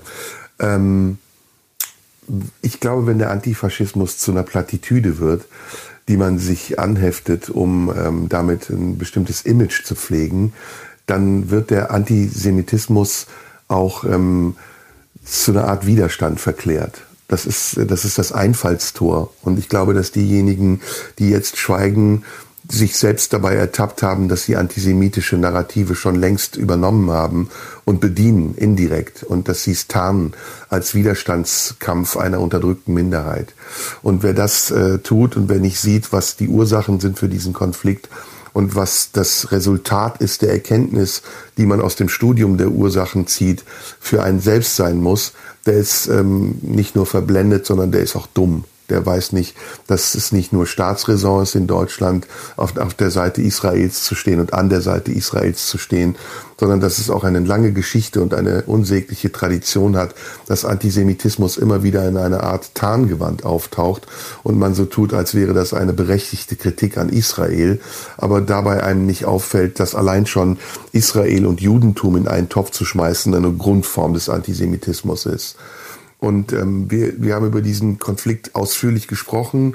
Dieser Konflikt ist ein komplizierter Konflikt und man wünscht sich exakt das, was du gesagt hast, dass Menschen, die sonst Differenzierung einfordern, und zwar mit einer gewissen Vehemenz, die sich Aktivistinnen oder Aktivisten nennen, auch in diesem Fall unter Beweis stellen, dass es ihnen eben um mehr geht als nur um die Selbstdarstellung und die Befriedigung des eigenen Narzissmus, sondern dass es ihnen vor allem darum geht, ähm, Gleichberechtigung in der Aufmerksamkeit für solche Themen zu schaffen. Und das tun sie nicht. Wenn es um ihre eigenen Themen geht, dann sind sie sehr laut, dann sind sie sehr aggressiv, dann sind sie zum Teil auch sehr ungerecht. Aber wenn es um das Thema des anderen geht, dann schweigen sie, weil sie vielleicht auch Angst davor haben, unter Verdacht zu geraten, weil das, was sie denken, anders ist als das, was sie in der Öffentlichkeit sagen. Und deswegen bin ich für solche Posts von den Protagonistinnen, die du eben erwähnt hast, eigentlich sogar dankbar, weil sie zeigen, welch Geisteskind diese Leute sind, weil sie offenbaren, wie verlogen diese diese Leute sind, weil sie klar machen, dass man ihnen keinen ihrer scheinheiligen Sätze glauben kann, weil es nur Lippenbekenntnisse sind. Und selbst wenn sie sich jetzt rechtfertigen und nachträglich so tun, als hätten sie Einsicht, dann ist das alles geheuchelt. Dann glaube ich das nicht. In Wirklichkeit denken diese Leute, nicht nur die, die du eben erwähnt hast, viele andere auch, schon längst in eine Richtung, die ganz klar antisemitisch ist, wenn sie Israel Dinge unterstellen, die so nicht nachweisbar sind. Und das ist ja die Verkürzung dieser Diskussion Situation, wenn dann so getan wird, als würde Gleiches mit Gleichem vergolten werden, vergelten, vergolten werden, dass eben am Ende dabei rauskommt, dass es in irgendeiner Form eine plausible Erklärung und Rechtfertigung dafür gibt, dass Palästinenser, dass die Hamas, das ist übrigens nicht identisch, die Hamas im Namen der Palästinenser, muss man eigentlich sagen, dort einen, einen ein Pogrom betrieben hat und eine Form von Genozid oder Mini-Holocaust, wie ich es auch genannt habe, was jetzt übrigens von vielen anderen auch übernommen wurde, der seinesgleichen sucht, ja. Und da gibt's kein Deut, da gibt's keinen Zentimeter Abweichung von, von dem, was ich sage. Und ich habe das übrigens auch erlebt jetzt in den letzten Wochen, dass viele Leute mir entfolgt sind oder ich Briefe bekommen habe, vehemente Beschimpfungen von Leuten, die gesagt haben, in der Ukraine, da warst du ja noch auf der richtigen Seite, aber jetzt nimmst du plötzlich Israel in Schutz. Nein, das ist leider eine falsche Wahrnehmung. Ich habe auch in der Ukraine immer wieder darauf hingewiesen, dass für mich ein wesentliches Motiv meiner Skepsis gegenüber dem, was die Bundesregierung in der Ukraine macht, die Frage ist, wie gehen wir mit Bandera um? Und wie wird Bandera heute noch in der Ukraine betrachtet und kann man es hinnehmen, dass der ukrainische, seinerzeit ukrainische Botschafter in Deutschland einen Mörder wie Bandera in Schutz nimmt und sagt, es gebe dort überhaupt nichts, was antifaschistisch ist und nachweisbar antifaschistisch gewesen sei. Das ist dieselbe Linie, die ich vertrete und sie heißt subsumarum, dass es in diesem Land, in Deutschland, keinen Platz für jegliche Form von Antisemitismus geben kann. Und ich gehe sogar noch ein Stück weiter, dass der oder diejenige, die dieses Narrativ in irgendeiner indirekten oder direkten Weise bedient, in diesem Land, in dieser Demokratie, in dieser Gesellschaft keinen Platz haben darf. Mhm. Ja, ich will noch mal ganz kurz zur, zur Präzision sagen, äh, damit wir es richtig haben. Der, der O-Ton von Jasmina Kunke auf X war, halten wir sachlich betrachtet fest, die Welt ist komplett am Arsch. Und an dieser Stelle überhaupt den Begriff sachlich betrachtet äh, einzuführen, äh, zeigt schon, dass es natürlich gar nicht sachlich sein kann. Denn wäre es sachlich, dann äh, würde es auf den individuellen Moment eingehen und auf die individuelle Situation und auf das, was passiert ist und nicht einfach. Ja, aber Jasmina Kunke ist ja jetzt kein äh, ist ja nicht wichtig. Die ist psychisch krank, die wird morgen wieder schreiben, dass sie sich eine Auszeit nehmen muss, weil das, was sie anrichtet, für sie selbst unerträglich ist. Also was sollen wir uns darüber aufregen? Genau, ich wollte es nur präzise präzisieren, damit äh, ich nicht mit einem halbrichtigen äh, O-Ton hier rumstehe. So, ja. aber das ist, glaube ich, äh, eine, eine ganz gefährliche Situation, ähm, weil äh, ja, es ist verrückt so und es wundert mich nicht, dass du äh, genau diese diese Briefe bekommen hast. Ähm, ich habe mir das fast gedacht, weil äh, vieles von dem, was da jetzt äh, passiert, erscheint mir eine Fortsetzung von dem zu sein, was einige Leute im Ukraine-Krieg ausprobiert haben. Und da meine ich dich explizit nicht, auch wenn wir da häufig unterschiedlicher Auffassung waren. Aber da wird das jetzt weitergetragen. Und es gibt eine, es gibt eine Gemeinsamkeit, nämlich ähm, diese, diese Umkehr von, von Täter und Opfer, dieses, dieses Wissen, ähm, Russland war irgendwie immer das Land, das dem Westen unterlegen war, deswegen sind wir auf deren Seite oder heimlich an deren Seite. Und äh, Israel ist natürlich auch das Land, das, naja, eigentlich irgendwie, es ist halt schon ein bisschen auch ne, Geld und Konzerne und Juden, man weiß nicht, da waren wir auch mal dagegen. Und dieses Geraune, und das ist eigentlich das Furchtbare, das finde ich fast das Schlimmste, dass diese, dass diese ganze pseudoprogressive Szene sich in einem verschwörungserzählerischen Raunen verkriecht, ähm, was äh, in dem Raunen der Rechten in nichts nachsteht. Und ähm, dass es so wenig rational ist und dass es so wenig von dem hat, was sie sonst für sich beanspruchen, nämlich auf der Seite der Vernunft zu stehen. Lustigerweise haben wir auch die Entwicklung der AfD vorausgesehen. Das haben wir hier im Podcast gesagt, dass die AfD noch unentschieden war. Denn ähm, ihr Lebenselixier ist ja der Populismus und so wie sie das bei Corona gemacht hat, nämlich von anfänglich äh, Forderungen für strenge Maßnahmen umzuschwenken auf die Partei der Ungeimpften, so wie sie es auch in, im Ukraine-Konflikt gemacht hat, nämlich zu erkennen, dass es eine beträchtliche Anzahl von Menschen in Deutschland gibt, die auch auf der Seite Russlands stehen und dann auf deren Seite zu sein so hat sie jetzt auch abgewartet, weil sie wusste, man erinnert sich noch zu sehr an die Zitate von Björn Höcke, ja, dem Mahnmal der Schande, dass man sich in die Hauptstadt gesetzt hat, oder Alexander Gauland, äh, der Nationalsozialismus als Vogelgeschiss, als Vogelschiss auf den Haufen der Geschichte, dass man dachte, reicht diese Distanz schon, um jetzt wieder als Pro-Israel aufzutreten. Mhm. Und tatsächlich haben sie sich entschieden, Mitte der Woche, letzter Woche, kam in einem Schwall von allen AfD, äh, maßgeblichen AfD-Führenden, die Aussage, wir stehen bedingungslos an der Seite Israels. Mhm. Seltsam. Ähm, es hätte auch die andere Variante geben können, wenn man dem gefolgt wäre, was Björn Höcke noch vor zwei Jahren gesagt hat oder viele AfD-Maßgebliche äh, noch heute sagen. Aber offensichtlich haben sie die Chance erkannt, zwei Fliegen mit einer Klappe zu schlagen. Nämlich A, sich auf die Seite Israels zu stellen, damit vielleicht in Kauf zu nehmen, diesmal nicht so populistisch zu sein, wie sie es vorher waren, aber B, auch nochmal ihrem Anti-Islamismus freien Lauf zu lassen, der ja genau. der Kern ist dieser ganzen Partei. Insofern Richtig. ist das schlüssig, aber auch durchschaubar.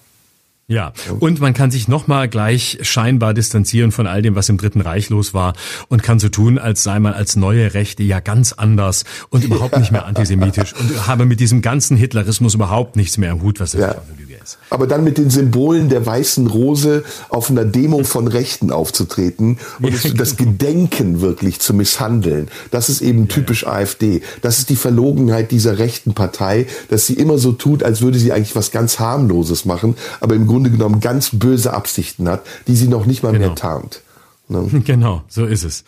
Damit sind wir auch fast schon bei Sarah Wagenknecht. Ja, ich bin sehr auf das moralische Thema gespannt. Es kribbelt immer noch. Ich will unbedingt wissen, ja. was ist. Lass uns schnell Sarah Wagenknecht abhandeln. Was okay, meinst du? Hat sie eine Chance, ja oder nein? Erzähl, erzähl, erzähl, nein. erzähl. Also ich glaube nein. Ich glaube, sie hat keine. Ich glaube, sie hat keine Chance. Ich, äh, ich meine, meine, meine Prognose ist, sie wird früher oder später von Rechten unterwandert werden, ähm, genau wie ihre Demos, äh, die sie damals im, im Februar ja angemeldet hat und durchgeführt hat, wo ja auch ganz viele Leute waren, mit denen sie, glaube ich, wirklich nichts zu tun haben will, egal wie weit rechts sie mittlerweile ist. Ähm, es ist ähm, äh, letztlich rechter Populismus in linkem Gewand. Das wird Leute anziehen, mit denen sie nichts zu tun haben will, und äh, das wird früher oder später noch noch bevor große Wahlerfolge zu sehen sind, dafür sorgen, dass diese Partei sich entweder wieder auflöst, untergeht oder mindestens keine Wahlerfolge erzielen kann. Ich bin da nicht ganz deiner Meinung. Ich glaube nicht, dass es eine rechte Politik im linken Gewand ist. Ich glaube, dass Sarah sehr links ist und manchmal zu links ist ähm, und dass sie deswegen sich so als Restbestand ihrer äh, eigentlich extremen Ideologie so ein, so ein Quäntchen rechts noch beibehält, was sich ja vor allem in der Zuwanderungsfrage ausdrückt. Das hat sie übrigens eben auch auf der Bundespressekonferenz wieder zur Sprache gebracht, dass sie darin ein großes Problem sieht, in der ungebremsten Zuwanderung. Und allein diese Terminologie ist ja schon eine Anlehnung an rechte Terminologie. Also ich sehe es da nicht ganz so extrem wie du. In einem Punkt stimme ich mit dir überein. Ich glaube, das Ganze wird scheitern, weil Sarah Wagenknecht ähm, nicht erkannt hat, dass der Höhepunkt ihrer Beliebtheit eigentlich schon vorbei ist. Ja. Der, der erste Höhepunkt, den hatte sie, äh, die, die Beliebtheit, nicht sie, sondern ähm, zur Corona-Zeit, als sie sich offen dazu bekannt hat, ungeimpft zu sein und damit eine Menge auch des Potenzials der AfD äh, angezogen hat, nämlich Menschen, die ausgegrenzt wurden aufgrund äh, ihrer Zweifel an der Impfung, Menschen, die sowieso vielleicht ein problematisches Verhältnis zu den Vorgaben des Staates hatten. Diese Menschen hat sie da auf ihre Seite gezogen und auch mit der Standhaftigkeit ihrer Haltung Menschen überzeugt davon, dass sie gerade steht für ihre Einstellung. Das zweite war die Ukraine-Geschichte, auch ähnlich parallel gelaufen wie die Entwicklung der AfD, wo sie gemerkt hat, dass der Populismus, der darin steckt, jetzt offen zu bekennen, dass man Zweifel hat an der offiziellen Regierungspolitik und sich vielleicht sogar an die Seite Russlands zu stellen, zwar heikel ist, aber doch sehr viel Zustimmung bringt. Und das waren die beiden Höhepunkte danach und na, insbesondere nach der Demonstration, der Friedensdemonstration, wo sie eigentlich schon am nächsten Tag, wenn sie eine Partei gegründet hätte, 30 Prozent bekommen hätte. Danach ging es eigentlich sukzessive bergab. Und ich glaube, was passieren wird, und das ist dem Denkfehler von Sarah Wagenknecht geschuldet, ist, dass ähnlich wie bei Aufstehen die Struktur dieser Organisation, die sie ja jetzt zaghaft erstmal nur als Bündnis bezeichnet, als ein Verein, nicht dafür ausreichen wird, lang langfristig dauerhaft Stimmen an sich zu binden, sondern dass es entweder Proteststimmen sein werden oder die Stimmen, die verlorenen Stimmen der heimatlosen Linken sein werden, die aber relativ schnell von Sarah Wagenknecht enttäuscht sein werden, weil, das muss ich leider sagen, auch wenn ich sie sehr, sehr, sehr, sehr schätze, äh, Sarah Wagenknecht eine durch und durch narzisstische Persönlichkeit hat. Und allein schon der Name Bündnis Sarah Wagenknecht aus meiner Sicht ein Fehler ist. Und ja. dass sie damit in die gleiche Falle tappt wie Oscar Lafontaine seinerzeit auch, der ja um der Macht willen Kompromisse eingegangen ist, da aber immer wieder daran gescheitert ist, dass die Kompromisse seinem eigenen Anspruch, nämlich äh, in einer zentralen Position zu sein, oft nicht gerecht wurden und er sich dann wieder zurückgezogen hat, was ja bei Sarah Wagenknecht und Aufstehen auch passiert ist. Letzter Punkt. Ich glaube, jetzt die Partei zu gründen, ist ein grober Fehler, weil die nächsten Wahlen, die anstehen, sind unwichtige Wahlen, für Sie jedenfalls. Die Europawahl, selbst wenn sie absolut erfolgreich sein sollte, was für mich bedeuten würde, dass sie 15 oder 20 Prozent bekäme, was utopisch ist, wäre am Ende die Belohnung, dass sie im Europaparlament sitzt. Und da würde sie sich verschleißen, da würde die Partei an Image verlieren und da würde sie auch am Alltag, an, an diesen Herausforderungen des realen politischen Alltags erstmal an Kraft verlieren. Die nächsten Wahlen sind in Thüringen und ich glaube in Sachsen und auch da wieder. Also da wird sie einen großen Konkurrenten haben in den Björn Höcke. Und wenn sie diesen direkten Machtkampf mit Björn Höcke eingeht, wird sie aus meiner Sicht verlieren. Und wenn sie dort verliert und nicht an die Macht kommt und auch nicht Opposition sein wird, dann wird sie auf Bundesebene keine Chance haben. Und so sehr diese Partei dann an ihren Namen gebunden ist, so sehr wird sie dann auch an ihrem Namen scheitern. Genau, stimme ich dir absolut zu und ich glaube, es ist auch ein Problem, sich an äh, sich hinzustellen und ähm, so eine Partei äh, ins Leben zu rufen, wenn man eigentlich ähm, vor allem ähm, negativ daran geht, nämlich ähm, wo zwischen positioniere ich mich. Also ich darf nicht die Linke sein, weil die gibt es schon. Ähm, ich will auch anders sein als die Linke, aber ich will auch nicht ganz AfD. Also ich schwimme nicht, ich sage nicht, hey, hier bin ich, das mache ich, weil ich dafür stehe, sondern ich schwimme zwischen dem, was an Angeboten da ist, irgendwie so rum. Und ich glaube, dass sie da zwischen den beiden Fronten zerrieben wird. Und früher oder später bleibt das Friedrich-Merz-Problem auch ihres, nämlich im Zweifel wählen die Menschen das Original. Und wenn Friedrich Merz versucht, die AfD einzuholen oder rechts zu einzuholen, dann scheitert er. Und genauso wird Sarah Wagenknecht scheitern, weil sie irgendwo im Nirvana zwischen Linker und AfD stehen wird und die Leute mindestens die von der AfD, wo ja das größere Wählerpotenzial ist, sagen werden, ja komm, wir bleiben bei der AfD, was soll's, das ist das Original und ähm, so viel, was so viel mehr bietet Sarah Wagenknecht dann auch nicht. Und die, Verengung auf die eigene Person ist gerade bei einer Parteigründung natürlich immer ein Risiko, weil auch alle sehen, dass es ihr nicht um die Sache geht, sondern dass es ihr um sie selbst geht. Sonst hätte sie die Partei wie, wie auch immer genannt, aber nicht nach ihrem Namen unter dem Motto, ähm, wie Karl Lagerfeld mal gesagt hat, es fängt mit mir an, es hört mit mir auf. Mhm.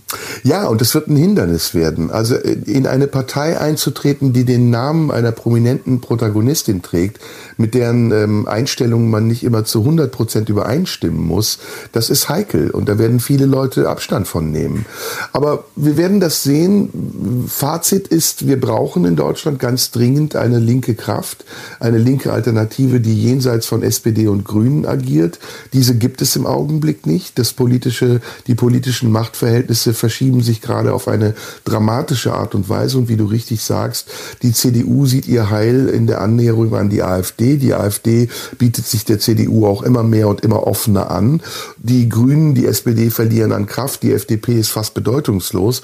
Also da wäre jetzt genau in dieser Lücke Platz für eine linke Partei, die aber auch, und das ist der Fehler, den Sarah Wagenknecht übrigens aus meiner Sicht zusätzlich macht, anschlussfähig ist und koalitionsbereit ist und eben nicht nur als Alternative, als Option, als ähm, Partei der Verdrossenen dort steht, sondern die als Partei des Konsenses und vielleicht sogar eben mehr als die Alternative es bietet, als Partei der Vernunft sich sieht. Und das sagt zwar Sarah Wagenknecht heute übrigens auch auf der Pressekonferenz, wo sie viele, viele richtige Dinge gesagt hat, aber es bleibt am Ende an der Realität zu prüfen. Und ich glaube, das wird das große Problem dieser neuen Bewegung sein und sogar vielleicht gar nicht dazu führen, dass eine Partei gegründet wird, wenn erstmal die ersten Niederlagen eingefahren werden, dass dann diese Hürde, die Sarah Wagenknecht mit ihrer eigenen Person in der Partei aufgestellt hat, für viele dann zu mühsam sein werden und die dann sagen, entweder wir gehen wieder zurück zur Linken oder wir suchen unser Heil in irgendeiner anderen politischen Bewegung,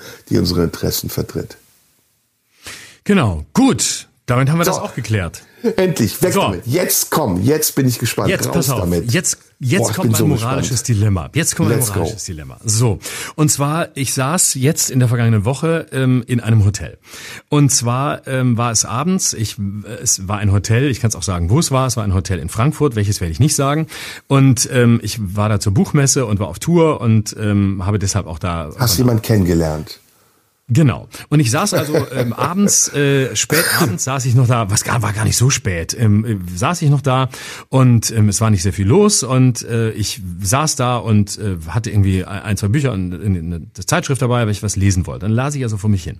So, neben mir, äh, irgendwie zwei Sitze neben mir saß eine, eine Frau, die mich dann ansprach auf Englisch. Und ähm, dann äh, unterhielten wir uns so kurz und ähm, mir wurde relativ, oder ich hatte relativ schnell den Verdacht, Verdacht, ähm, der sich auch mehr oder weniger bestätigte, dass es sich um eine Prostituierte handelte.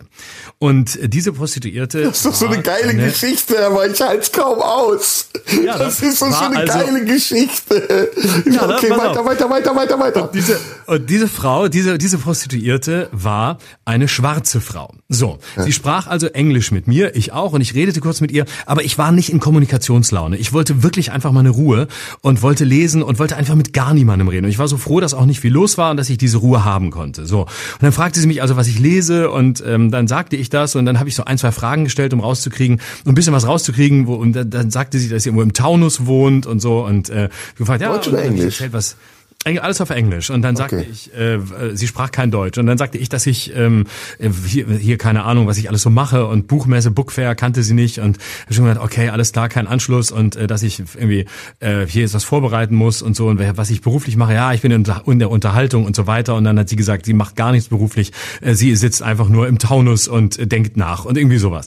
So und äh, für mich relativ klar, dass es sich also offensichtlich um eine Prostituierte handelte, war in dem Moment, als sie mich fragte, ob ich sie auf auf ein Getränk einladen wolle. Und äh, dann habe ich gesagt, nein. Und äh, dann fing sie ein ganz aufdringliches Gespräch an, warum denn nicht? Also alles auf Englisch, warum denn nicht? Und so, und dann habe ich gesagt, no. Und da wurde ich schon so, ich wurde so ein bisschen abweisend im Sinn von, ich habe eine Grenze gezogen. Ich wollte keinen Kontakt. So. Mhm. Und äh, dann redete sie auf mich ein, dann setzte sie sich neben mich.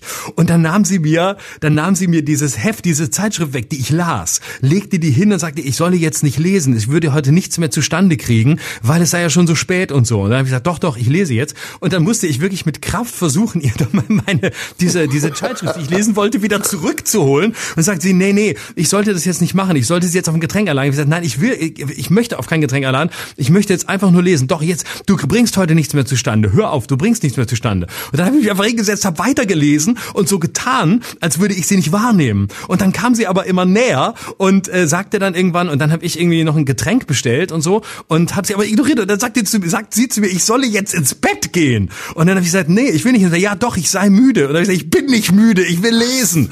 Und dann habe ich mehrfach gesagt, I just wanna read. Okay. Und dann hat sie mich wirklich angefasst. Dann stand sie hinter mir und habe ich von hinten umarmt. Ne? Oh. Und äh, ich, ich saß so da und habe gedacht, okay. Und habe so, hab irgendwann, und dann war ich wirklich, und dann war ich in einer solchen, einem solchen moralischen Dilemma. Und dann stand die wirklich so neben mir, dass ich irgendwann aufstehen musste, um mich aus dieser, aus dieser Umarmung von hinten zu befreien, bis sie dann irgendwann gegangen ist.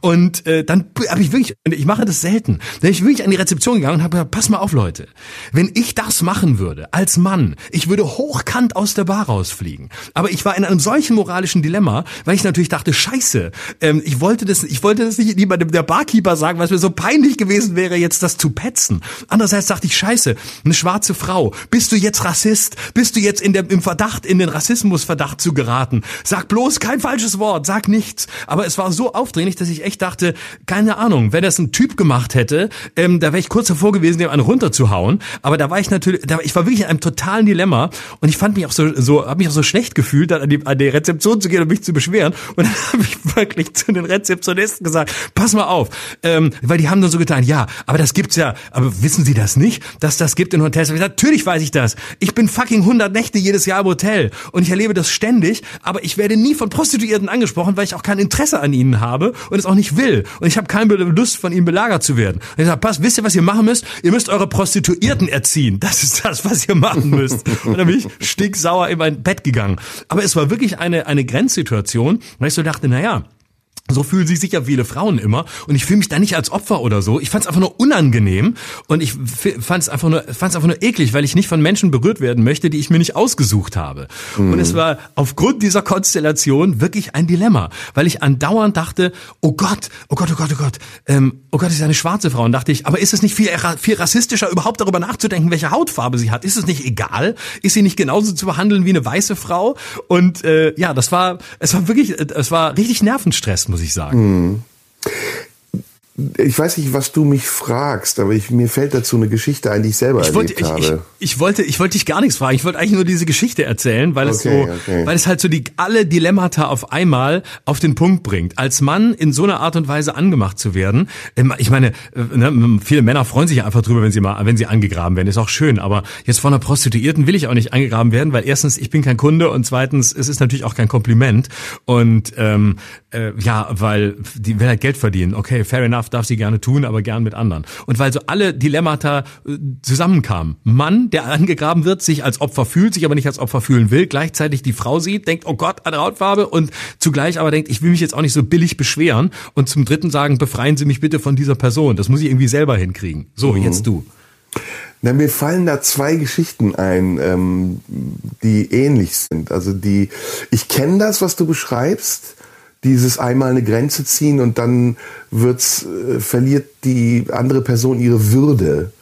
Ne? Also mhm. so die, die hat keine Kontrolle mehr. Die ist, die äh, bekommt nicht mehr mit, dass das eigentlich total äh, durch ist, was sie macht und dass es mhm. nur noch Abwehr ist, was sie bekommt. Das habe ich einmal erlebt. Ich hatte mal ein Date äh, vor Jahren, ein Tinder-Date übrigens, und ähm, wir waren verabredet in der Cocktailbar in Berlin und ähm, ich war aber so ein bisschen, ja, ich weiß nicht, ob es Neugier war oder so. Ich war nicht wirklich drauf dafür. Ich, ich habe es irgendwie schon fast bereut, als ich da war. Und es war mir auch peinlich und unangenehm. Und Tinder war sowieso, äh, wo bist du gelandet? Hast ein Tinder-Date, Alter. Na, und dann kam die Frau rein und die war schon angeschickert und sagte als allerersten Satz, wenn ich trinke, werde ich immer unglaublich horny. Und es hat mich total abgestoßen. Es war so, ja. es hat mich einfach nur abgestoßen. Und ich war von der ersten Sekunde an, äh, war ich anti und wollte gehen. Und habe so gesagt, ja, ähm, wir haben dann so einen ganz peinlichen Smalltalk gehabt. Was machst du so? Ja, ähm, ja. Ich weiß auch nicht, ob sie mich kannte oder so. Und ich habe dann gesagt, ja, ich muss weg. Ich habe einen ich hab einen Termin. Ich habe irgendwie, ist noch was reingekommen, was vollkommen durchschaubar war. Und dann sagte sie, kann ich dir nicht wenigstens vorher noch einen blasen? Und dann, dann war es durch. Weißt du, dann war so, weißt du, ich, ich, also ich gebe zu, ich, ich lasse mir auch gerne einen blasen. Das ist nicht das Problem. Aber nicht so. Ja, also das war so, das war so billig einfach. Und ich war dann so, nee, sorry. Äh, und sie hakte dann auch nach und sagte so, warum denn nicht? Und ich so, ey, bitte frag nicht, bitte. Und dann sagt sie, aber hier, lass uns doch. Und dann fing sie so, wie du es erzählt hast, an, an mir rumzuzubbeln und sagte, komm, lass uns aufs Klo gehen. Ich blas dir ganz kurz und dann ist auch okay. Und ich so, ey, bitte, hör bitte auf. Das wird immer peinlicher. Und ähm, dann artete das auch so aus und dann sagte sie, lass uns doch zu dir fahren. Und irgendwann habe ich gesagt, ey, pass auf, es gibt wirklich ein Problem. Und sie sagte, was denn? Und dann habe ich gesagt, ähm, ich stehe nicht auf Frauen. Und dann hat sie es erst kapiert, nachdem ich selbst Stimmt. mich zum Schwulen erklärt habe. Dann hat sie es total kapiert und sagte, ach so, ach so, okay, nee, alles klar. Hat auch nicht gefragt, warum hast du dann ein Tinder-Date, was ja naheliegend mhm. gewesen wäre. Aber so mhm. bin ich aus dieser Situation rausgekommen. Und die andere Geschichte das ist stimmt. zu heikel, die erzähle ich nicht. Das ist zu heikel. Okay, aber das ist der, das ist das Stichwort. Das hätte ich sagen müssen. Natürlich, damit ja. wäre ich aus allem raus gewesen. Ja, das ich war ultimativ. Da, da bin ich raus gewesen. Ja. Genau, das hätte, das hätte, das hätte ich, das hätte ich an dem Tag machen müssen. Ich hätte einfach hingehen müssen und sagen müssen, ah, sorry, was willst du von mir? Tut mir leid, ich, ich stehe nicht auf Frauen, ich äh, will das nicht. Tut mir leid, dann wäre es vielleicht vorbei gewesen. Aber vielleicht hätte sie es auch dann nicht.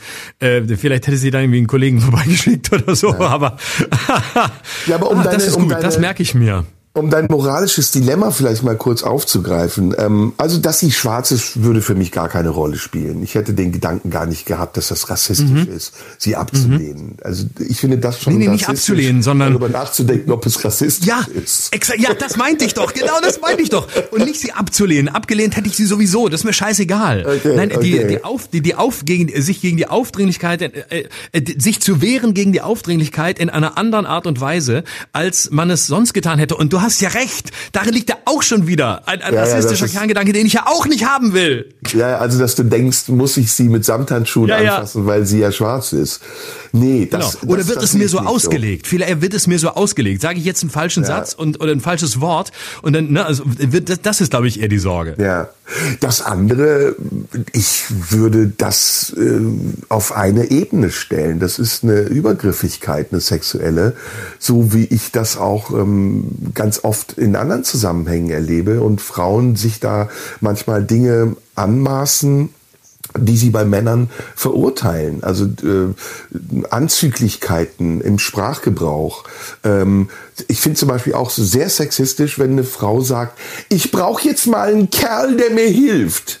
Ja, ich brauche jetzt mal einen starken Kerl, der mir hilft, den Koffer hier hoch zu. Ich denke so, das ist echt sexistisch, ja. Ich bin erstens mhm. kein starker Kerl und zweitens, selbst wenn ich wäre, wäre ich nicht per Geschlecht darauf verpflichtet, dazu verpflichtet, deinen Koffer da hoch zu schleppen.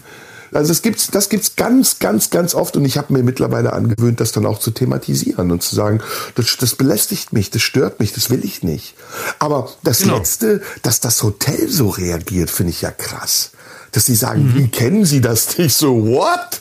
Wo sind ja, wir hier? Die haben auch, ist es hier ein die Puff haben auch gesagt, oder was? Genau, genau, die haben auch zu mir gesagt, die haben auch zu mir gesagt, ähm, ent, äh, ja, Entschuldigung, aber wir, wir können die, wir können die nicht zurechtweisen. Die Prostituierten sind ja nicht bei uns angestellt. Das sind ja keine Hotelmitarbeiter. Und ich so, okay, ja, das denke ich mir schon. Aber auch wenn die, wenn die irgendwie freie Mitarbeiter sind oder äh, auf, auf, auf selbstständigen Basis hier äh, arbeiten, ähm, dann sind sie doch in euren Räumen und dann könnt ihr ihnen vielleicht bisschen schon die Hausordnung erklären. Würdet ihr mir ja auch erklären, auch ohne dass ich ein Callboy bin. Ja, aber das ist ein Thema, äh, ich würde mal sagen, das Vernachlässigen der Sorgsamkeit. Äh, das ist ein Thema, das man ja in vielen anderen Bereichen auch erlebt. Ich habe es gerade gestern erlebt. Ich habe in Hagen gespielt. Mhm. sehr empfehlenswert. Äh, und während ich spiele, höre ich aus dem seitlichen Gang bestimmt so eine Viertelstunde ganz lautes äh, Gebrabbel, ja, Leute, die sich Wann kommt Kabarett? Wann kommt Kabarett? Nee, nee, nee, nee, nee, nee, nee, nee, äh, hinter der Bühne, hinter der Bühne. Ah, okay, okay. Bis ich irgendwann merke, da sitzen Leute hinter der Bühne und unterhalten sich ganz laut.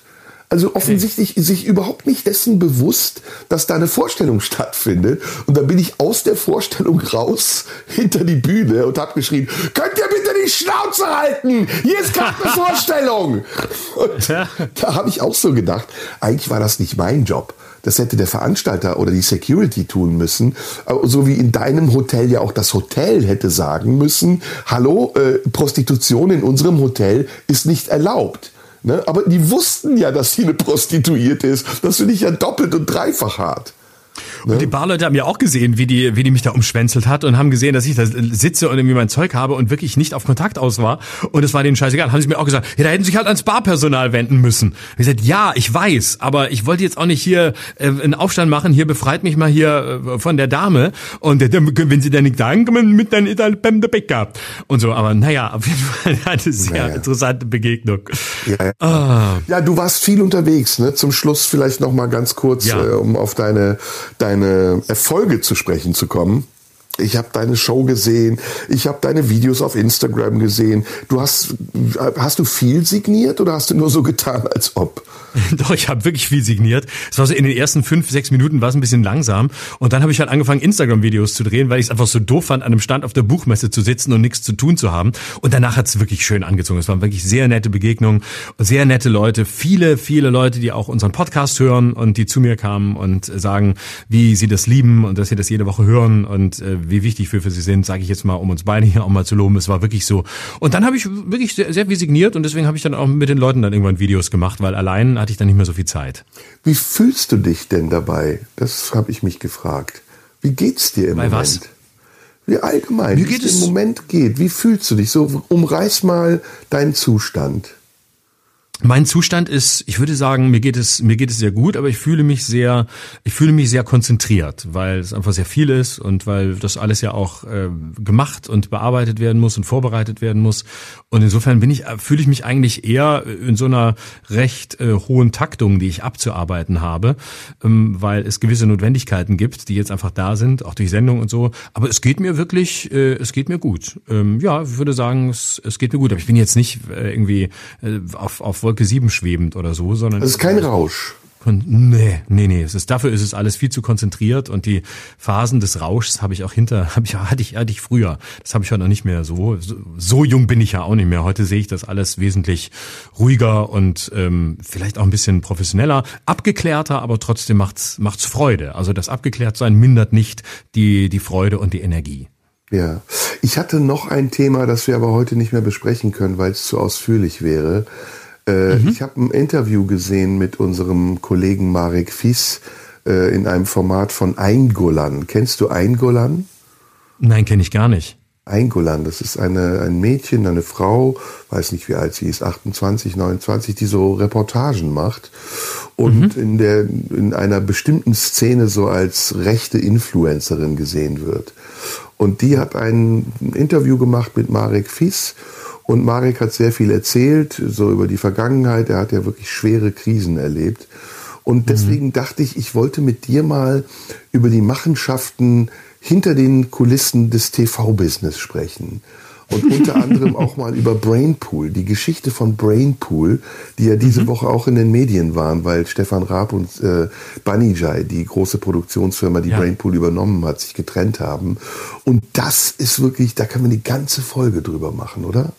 Mhm. Ja, wir, das können wir mal machen. Das machen wir in einer der nächsten Wochen. Wir müssen auch ja. mal noch ein, bevor, wir müssen auch noch ein Sushi-Essen ausmachen. Ähm, das machen, das wir, machen wir privat, aber das zeichnen wir natürlich auf. Ähm, ja. Wie geht's dir mit dem nahenden Ende unseres Podcast-Zeitalters? Letzte Frage zum Schluss.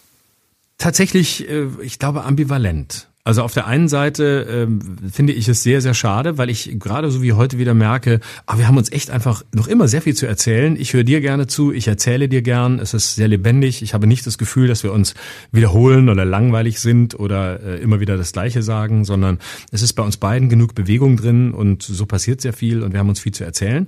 Und äh, es ist natürlich, wenn man, wenn, wenn man so viel unterwegs ist und ich hatte in, in der letzten Woche wirklich sehr viel Kontakt, auch mit unserem Publikum, überhaupt mit Publikum, mit Menschen, die sich für unsere und für meine Arbeit interessieren.